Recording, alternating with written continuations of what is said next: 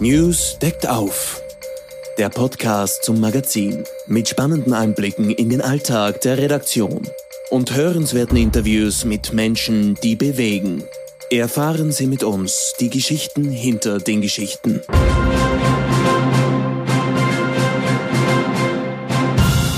Hallo und herzlich willkommen. Mein Name ist Katrin Goneritz, ich bin die Chefredakteurin. Schön, dass Sie zuhören. Er war Superstar, er war populär und er steht am kommenden Wochenende im Mittelpunkt einer Weltpremiere. Die Rede ist vom Ausnahmekünstler Falco und dem Musical Rock Me Amadeus, das Falco Musical, das als neue Produktion der Vereinigten Bühnen Wien am 7. Oktober im Wiener Ronacher uraufgeführt wird. Es ist das inzwischen vierte Musical, das sich mit dem Leben und Wirken des Popheldens beschäftigt und wohl nicht ganz zufällig rechtzeitig zum 25. Todestag des Künstlers das Bühnenlicht erblickt.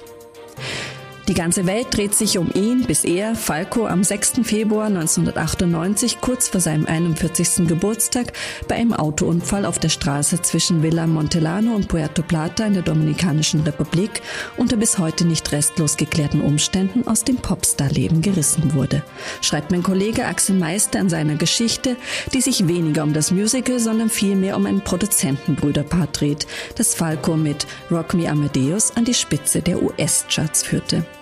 Wer sind also die Holländer? Gemeint sind Rob und Ferdi Bolland, die eigentlich aus Südafrika stammen und alle Falco-Hits seit Mitte der 1980er Jahre geschrieben und produziert haben? Die Antworten gibt es in den nächsten Minuten.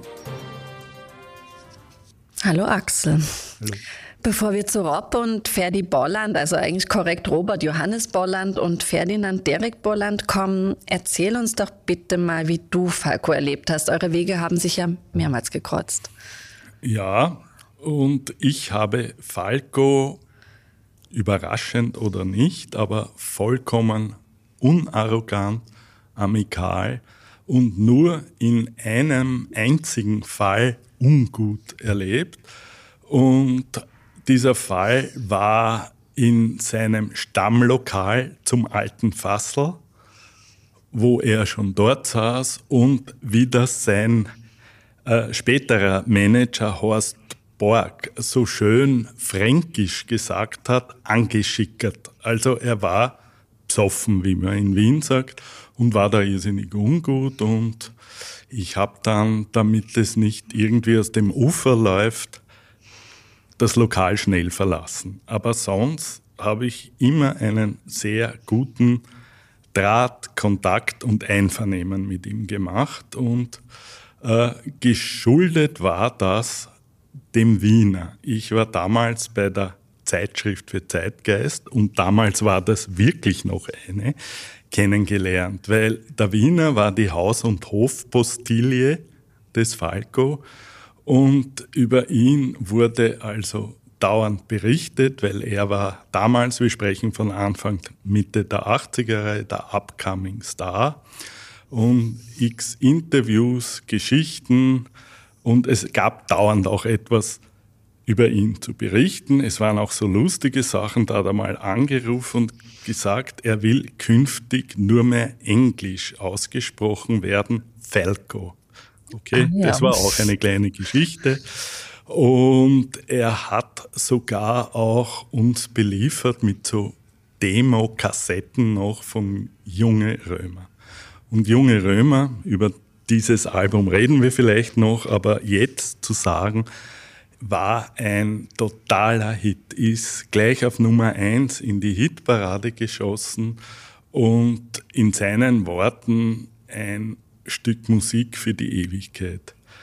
Leider war dem nicht so, weil in meinem persönlichen Ranking ist das das mit Abstand beste Album von Falco von Robert Bonger äh, geschrieben und produziert und vielleicht ein bisschen zu früh. Aber mhm. in Wien, in Österreich war das ein totaler Hit und das hat der Markus Spiegel, sein Entdecker und Plattenboss zu dieser Zeit gesagt. Der Falco war auch ein Liebkind des Feuilleton und auch der intellektuellen Schichte und auch intellektuellen Journalisten und ist also nicht als irgendein Hitparadenereignis, sondern als Person behandelt worden. Und äh, wie das eben zu meiner Wiener Zeit so war, hat es also viele Begegnungen gegeben. Es war auch eine Sache, da hat das Plattenmanagement gemerkt, dass Junge Römer zwar in Österreich eine Bombe ist, aber sonst hat es nirgends gechartet. Und vor allem in Deutschland wollte man noch ein bisschen einen Schub geben, damit es doch zumindest ein Song in die Hitparade gelangt. Und was tat man? Man hat ein Duett gemacht. Falco mit, sehr überraschend, Desiree Nosbusch. Kann es Liebe sein, hieß der Titel. Und äh, wie das so war, es gab auch ein, das war das absolute In-Lokal damals in den 80ern, das apropos, wo alle verkehrt haben. Also die Pop-Elite, die Prominenz und die Promilienz. Das ist übrigens Copyright bei Thomas Spitzer von ERV, dieser Ausdruck. Und da haben wir uns auch einmal zufällig getroffen und er hat, wie er so schön gesagt hat, komm, ich spiele da was vor. Und wir sind vor das Lokal in seinen weißen Mercedes gestiegen und er hat eine Kassette eingeschoben und mir diesen Song mit der Desiree Nosbusch, kann es denn Liebes, kann es Liebe sein, vorgespielt. Und ich habe mir gedacht, schrecklich, die Piepsstimme von der Nosbusch, die jetzt also eine tolle Frau ist, aber damals, aber ich habe mir natürlich nicht getraut, ihm zu sagen, dass das eigentlich nichts ist. Okay, dann war aber, das war sogar noch ein bisschen vorher, fällt mir ein, das war das Highlight, Falco am Cover des Wiener. Falco und sein Busenfreund Billy Filanowski, den ich lustigerweise auch kannte, weil mit dem war ich Jahre zuvor in der Schule äh, auf, in England auf Sprachkurs, äh, fotografiert eben für das Cover so ganz im Stile Leni Riefenstahl. Mit Blick nach oben, vorne der Falco, leicht versetzt der Billy und äh, unter dem Titel Männer sind besser als Frauen, die Freunde der Männer. Und da wurden so, äh, da wurden so Freundespaare teilweise vielleicht nicht ganz glaubwürdig. Also bei Falk und Billy Filanowski hat das ja gestimmt. Falk hat gesagt, der Billy ist der Einzige, der mich nicht übergeigen will. Dann waren auch Klaus-Maria Brandauer und John Connery oder Hans Krankel und Reinhard Kienast.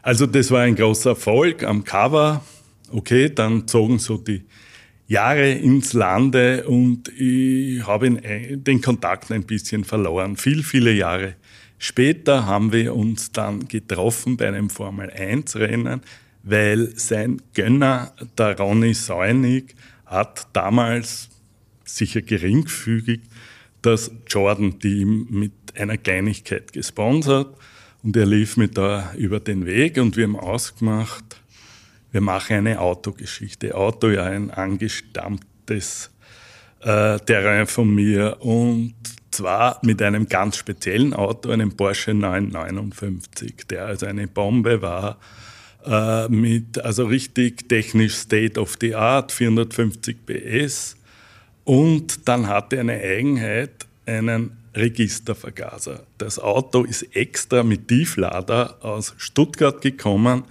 damals ins Reifentestgelände von Semperit, das es nicht mehr gibt. Und ich fahre mit Falco und habe gemerkt, der kann nicht fahren.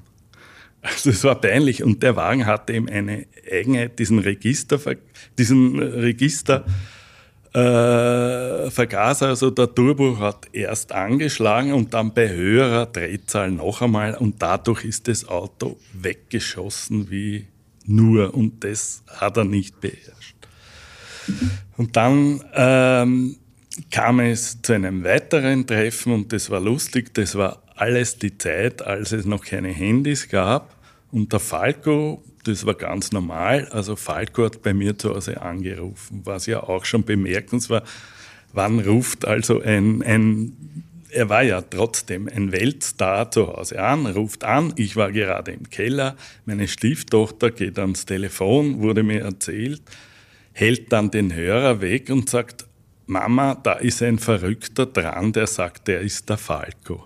Aber es war der Falco, hat dann auch später ein Autogramm geschrieben und wir haben dann einen weiteren Test gemacht und zwar mit diesem Mitsubishi Pajero, wie man das bei uns sagt, oder Pajero richtig ausgesprochen. Und in genau so einem Auto ist er dann zwei Monate später in der Dominikanischen Republik tödlich verunglückt. So wirklich 1000 Prozent, sage ich jetzt, ist es noch nicht geklärt, aber wahrscheinlich war er mehr als angeschickert damals. Mhm. Das waren jetzt viele spannende Erinnerungen, aber jetzt kommen wir mal auf das Musikwerk. Und, und wer sind jetzt die Holländer, die da aus Südafrika stammen und die maßgeblich zum Erfolg von Falco beigetragen haben? Mhm. Also das waren Rob und Ferdi Boland, zwei Holländer oder waren es doch Südafrikaner, weil sie sind in äh, Port Elizabeth, wie das damals hieß, in, in äh, Südafrika auf die Welt gekommen. Das heißt, heute Ibercha wurde umgetauft, der Ort, wegen, damit keine Erinnerungen an die Kolonialisierung gibt.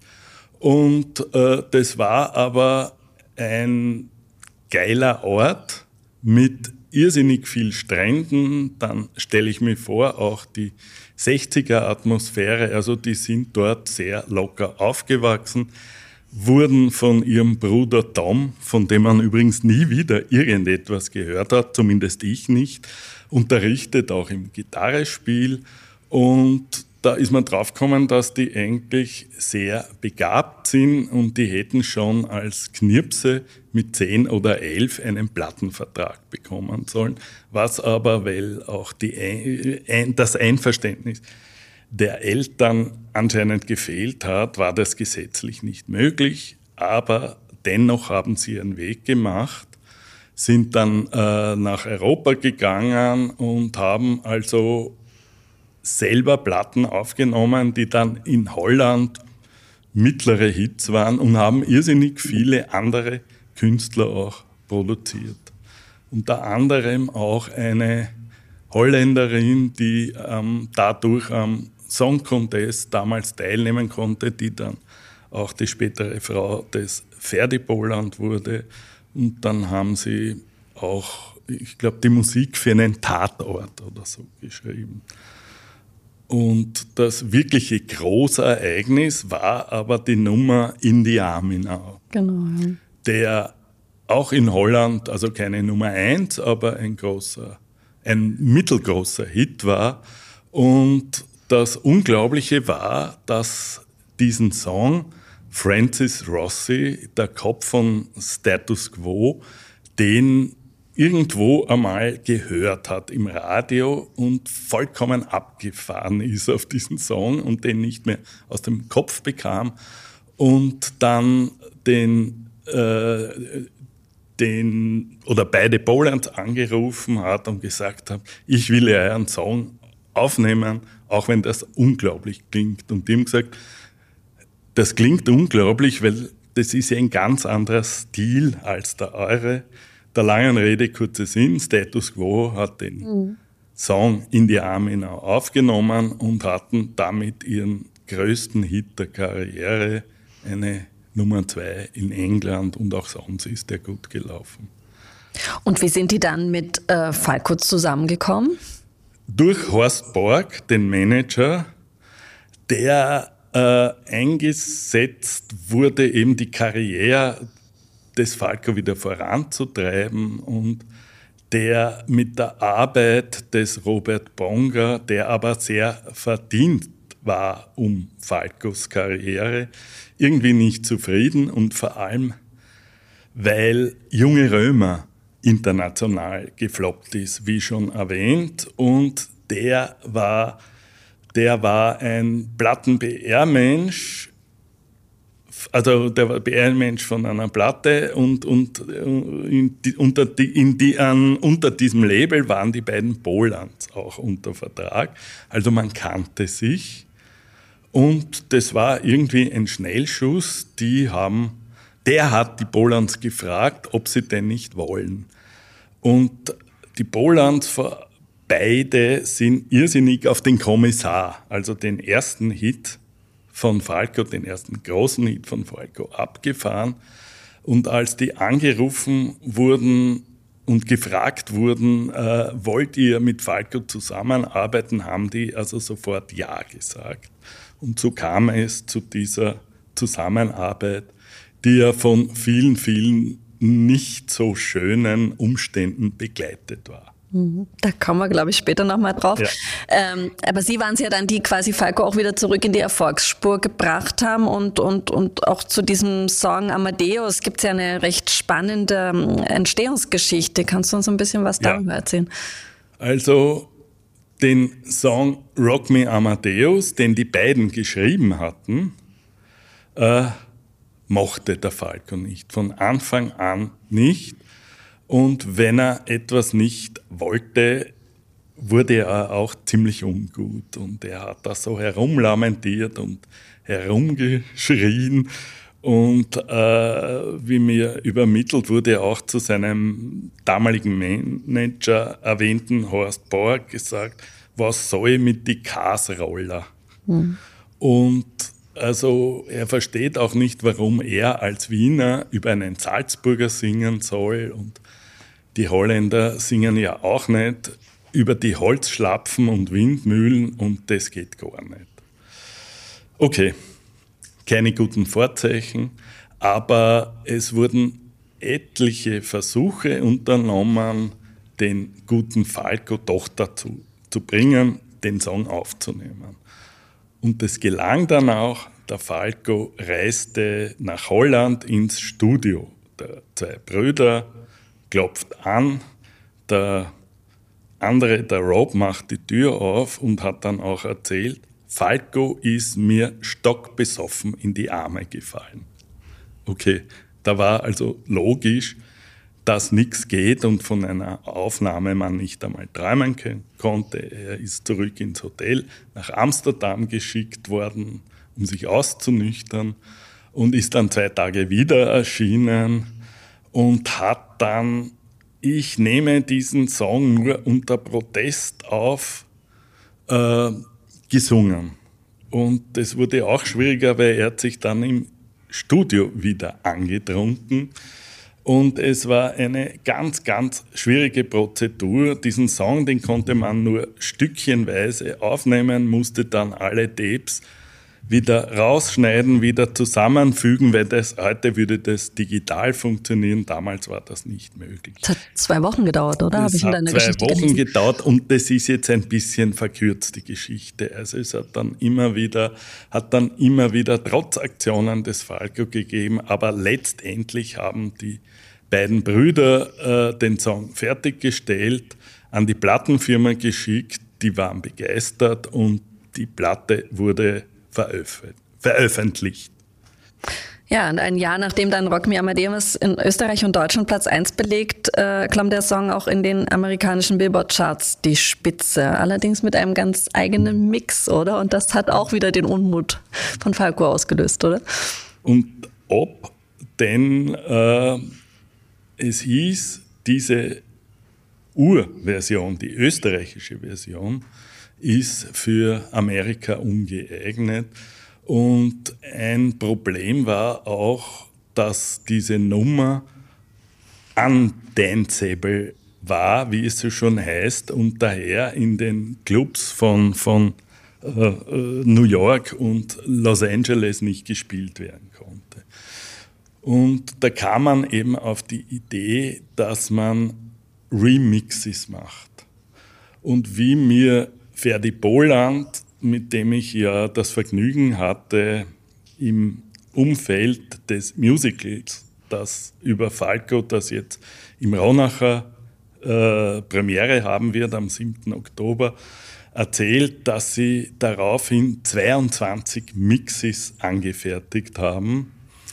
Und die amerikanische Plattenfirma hätte dann aus zwei Mixes noch einen dritten zusammengestellt, den sogenannten Salieri-Mix. Und das ist für mich persönlich das schlimmste Stück Musik, das es überhaupt gibt und ich bin, stehe auch dazu, dass ich sage, das ist überhaupt die schlechteste Nummer von Falco, wobei, und das ist ja das Besondere, der Falco rausgeschnitten wurde. Also es hat, ich habe mir das angehört, noch einmal jetzt kürzlich, äh, es hat eine Frauenstimme ganz hoch, uh, uh, Rock Me Amadeus gesungen. Und dann gab es dann gab's nur mehr so einzelne Stücke von Falco, die so angesetzt waren, gerappt. Rock, Rock. Hm. Und äh, das Ganze wurde gemischt und halt mit harten Drums und Gitarrenriffs aufgefettet wurde. Und das ist dann total angekommen und ist nicht sofort, aber nach einiger Zeit auf den ersten Platz der Billboard-Charts gekommen und äh, war dort auch drei Wochen Nummer eins. Das heißt, das, das Stück, was die Österreicher am Ohr haben, hat in der Form in Amerika nie äh, den Äther verlassen? Äh, zumindest einige Spezialisten, DJs, Radiostationen, aber die breite Öffentlichkeit sicherlich nicht und auch vice versa, weil dieser spezielle Mix, der eben Nummer eins wurde, ist in Österreich, also soweit mir bekannt ist, äh, in keiner Radiostation gespielt worden. Also das ja, war nur für Amerika. Und der Falco hat das anfangs gar nicht mitbekommen und gewusst. Und wir dann auf Promotion-Tour in Amerika war natürlich schon und ist vollkommen ausgerastet und hat zu dem Ferdi Boland, den immer Third genannt hat, Third, Third, was ist das für ein Dreck, was ist da los, hat sich irrsinnig aufgeregt, eigentlich berechtigt. Und der Ferdi Boland konnte ihn aber gut beruhigen und gesagt, schau, du bist zwar da nicht drauf, aber dafür auf, anderen, auf, auf 21 anderen Versionen. Und irgendwie hat sich dann, also ganz offensichtlich, der gute Falco wieder eingekriegt. Ähm, der Erfolg hat ja die Brüder und Falco dennoch nicht zusammengeschweißt. Es, es kam zum Bruch. Ähm, warum? Äh, wegen seiner Eskapaden, wegen seines übermäßigen Alkoholkonsums und dann auch wegen des Konsums von verbotenen Substanzen, wollen wir das so ausdrücken. Und es ist halt immer schlimmer geworden, wie mir auch der Ferdi erzählt hat. Und er hat dann ganz sonderbare Leute auch äh, ins Studio mitgebracht, von denen man gar nicht wusste, wer sie sind, was sie sollen. Und das hat aber dann auch, wie er so schön gesagt hat, die haben dann immer einen Drogengang gemacht. Vom Studio aus sind die eine Stunde weg und dann wieder gekommen. Und der Falco war halt ganz mies beisammen. Und irgendwann war das den beiden zu viel und sie haben die Zusammenarbeit aufgekündigt und ihm das auch persönlich gesagt. Und dann kam nur ungefähr ein halbes bis ein Jahr eine Nachricht von ihm und es war auch typisch. Also es ist ein Kurierdienst vor dem Studio der beiden in Holland stehen geblieben und hat ein riesen Poster übergeben. Die machen das Bäckchen auf und da ist dann gestanden, ich liebe euch Polans und ein Nummer 1 Hit ist doch keine Sackgasse. In Love Falco. Und dadurch kam es aber nie wieder zu einer weiteren Zusammenarbeit.